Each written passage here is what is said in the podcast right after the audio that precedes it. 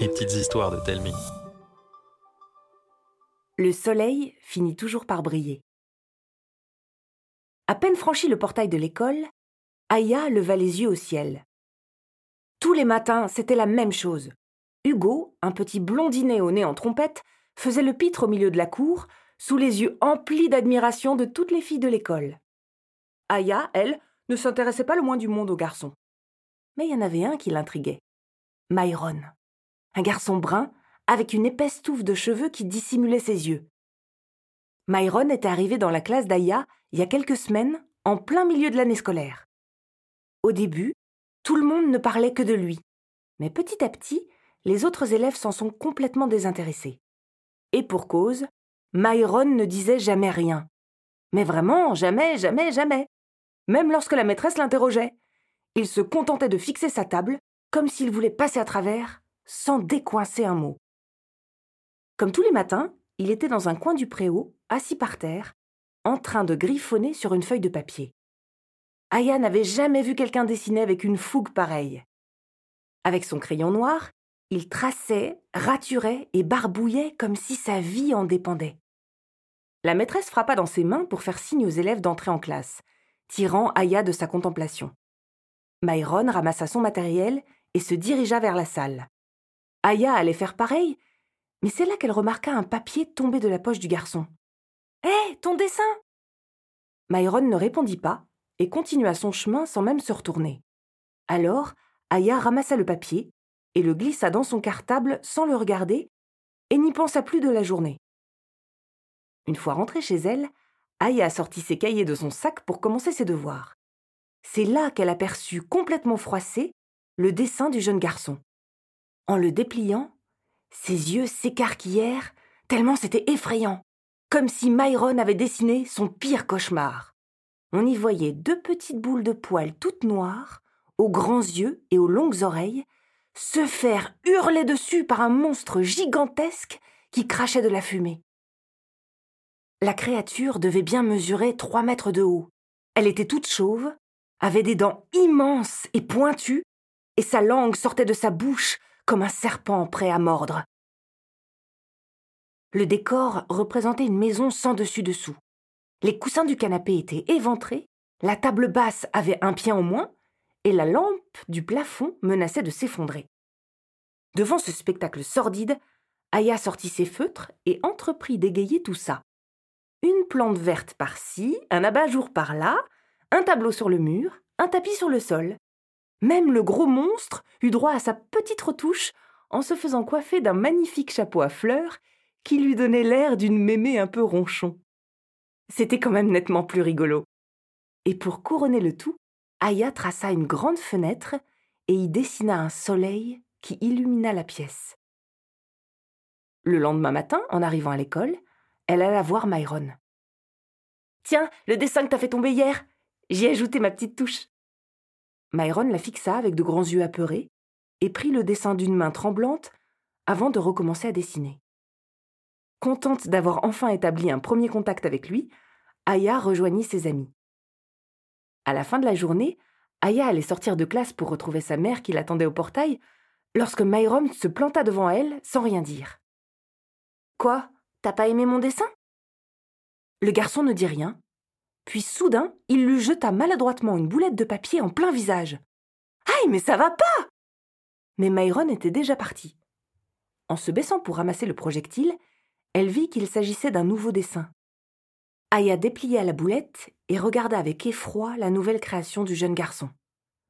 Mais c'est pas vrai Cette fois-ci, Myron avait représenté les deux petites boules de poils cachées sous un lit, tandis que le monstre au crâne dégarni scrutait la chambre d'un air sévère en les cherchant du regard. Oh Un frisson parcourut Aya.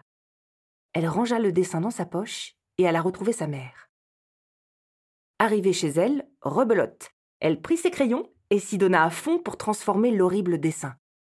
Une couverture recouverte de licornes, des jouets partout dans la pièce, des posters de ses dessins animés préférés, voilà qui était plus sympa.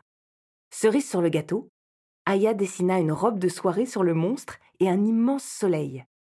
En admirant son travail, elle rigola toute seule. Toute contente, le lendemain, dès la première heure, elle le donna à Myron. Tu dessines bien, dommage que tu mettes pas plus de couleurs. Myron la regarda timidement et se contenta de prendre la feuille qu'Aya lui tendait. Pendant plusieurs jours, ils continuèrent ainsi de s'échanger des dessins. Aya aimait bien cette relation dessinée qui l'aidait à développer son imagination et à mieux comprendre ce garçon qui l'intriguait tant. Mais au fur et à mesure qu'ils échangeaient, les croquis de Myron devenaient de plus en plus tristes et le monstre de plus en plus gros. Aya avait beau s'efforcer d'y ajouter de la vie, des couleurs et de la bonne humeur, la créature revenait toujours.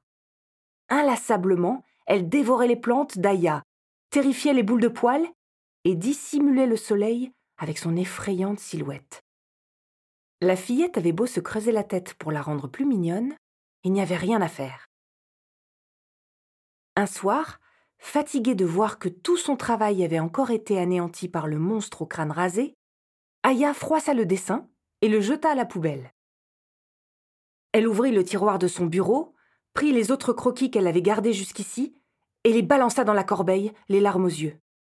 Elle aimait bien Myron, elle adorait dessiner avec lui, mais elle ne pouvait pas le laisser détruire tout ce qu'elle créait. Le jour suivant, lorsqu'Aya lui dit ce qu'elle avait sur le cœur, Myron se contenta de fixer le sol en restant muet comme une carpe. Tu vas continuer de rien dire longtemps comme ça? Eh ben, t'as rester tout seul alors Énervée et triste à la fois, Aya tourna les talons et s'en alla. Toute la journée, elle ne put s'empêcher de repenser à ce qu'elle avait dit. Le pauvre Myron. Toujours tout seul, et elle lui avait balancé ça. Lorsque la sonnerie de l'école retentit pour annoncer la fin de la journée, Aya voulut lui parler. Mais trop tard. Le garçon quittait déjà la pièce. Myron, attends Aya fourra ses affaires comme elle put dans son sac et se lança à sa poursuite. Elle dévala les escaliers, négocia un virage à 90 degrés et sortit en trompe de l'école en se faisant enguirlander par le directeur qui l'aperçut courir dans les couloirs. Dehors, pas de trace du garçon. Elle remarqua seulement sa mère lui faire coucou près du portail. Zut de flûte de chute Mais lorsque sa mère s'avança pour la rejoindre, Aya le vit au loin. Myron donnait la main à un petit enfant, et devant eux, un homme avançait à grands pas. Un monsieur entièrement chauve qui se retourna pour crier quelque chose. Vêtu d'un blouson de cuir, il était grand, affichait un regard sévère, et en tirant sur sa cigarette, recrachait d'épais nuages de fumée. Aya le reconnut. Elle en était sûre. Le monstre des dessins de Myron, c'était son père. En la voyant bouche bée, sa mère lui demanda si tout allait bien. Euh. Oui, oui. Le restant de la soirée, Aya ne parla presque pas, trop occupée à réfléchir. Devait-elle l'aider? Oui, évidemment. Fallait-il en parler à la maîtresse? Non.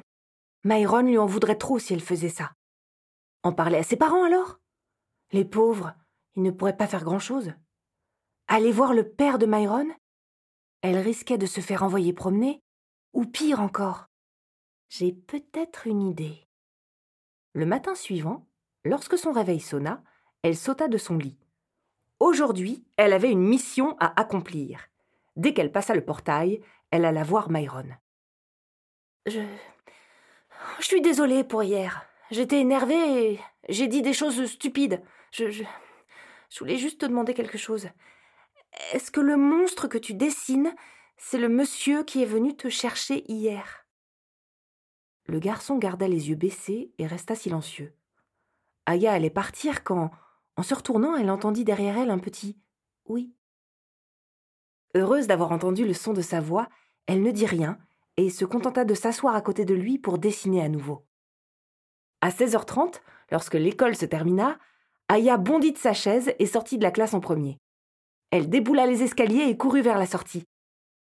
Alors qu'elle allait atteindre la porte, le directeur lui barra le chemin, bien décidé à la stopper dans sa course. Aya accéléra encore et au dernier moment plongea, glissa sur le ventre et passa entre les jambes du chef d'établissement qui n'eut pas le temps de comprendre ce qui se passait. Aya était dehors. Ouh, sa mère n'était pas encore arrivée. Par contre, le père de Myron, lui, était là, à fumer tout en fixant son portable. À ses pieds, le petit frère de Myron jouait par terre. Aya s'approcha de l'homme discrètement sur la pointe des pieds. Elle y était presque. Lorsque le directeur de l'école se rua sur elle, hurlant à plein poumon. Surpris, le père de Myron se retourna et Aya eut tout juste le temps de glisser les dessins dans la poche de son blouson de cuir avant de se faire attraper. Elle allait passer un sale quart d'heure, mais peu importe, elle avait réussi. Le soir venu, après avoir promis à ses parents de ne plus courir comme une dératée dans les couloirs, elle se mit au lit. Mais le sommeil ne vint pas facilement.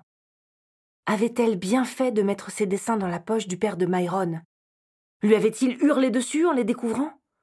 Myron allait-il lui en vouloir à tout jamais?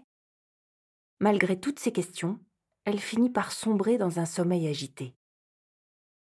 Le lendemain, lorsqu'elle arriva à l'école, elle chercha Myron dans la cour en vain. Paniquée, elle se retourna pour aller voir la maîtresse et se retrouva nez à nez face au jeune garçon.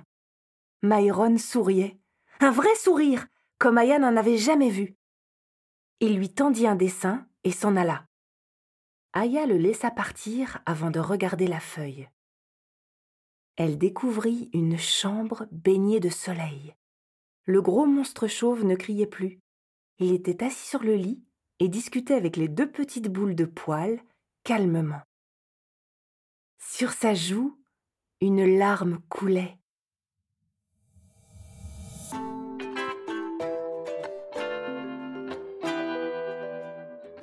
C'était une histoire de Thomas le Petit Corps. Vous avez aimé cette histoire? Dites-le nous par mail, Facebook ou en laissant un commentaire sur votre application de podcast. Ça nous fera très plaisir. À bientôt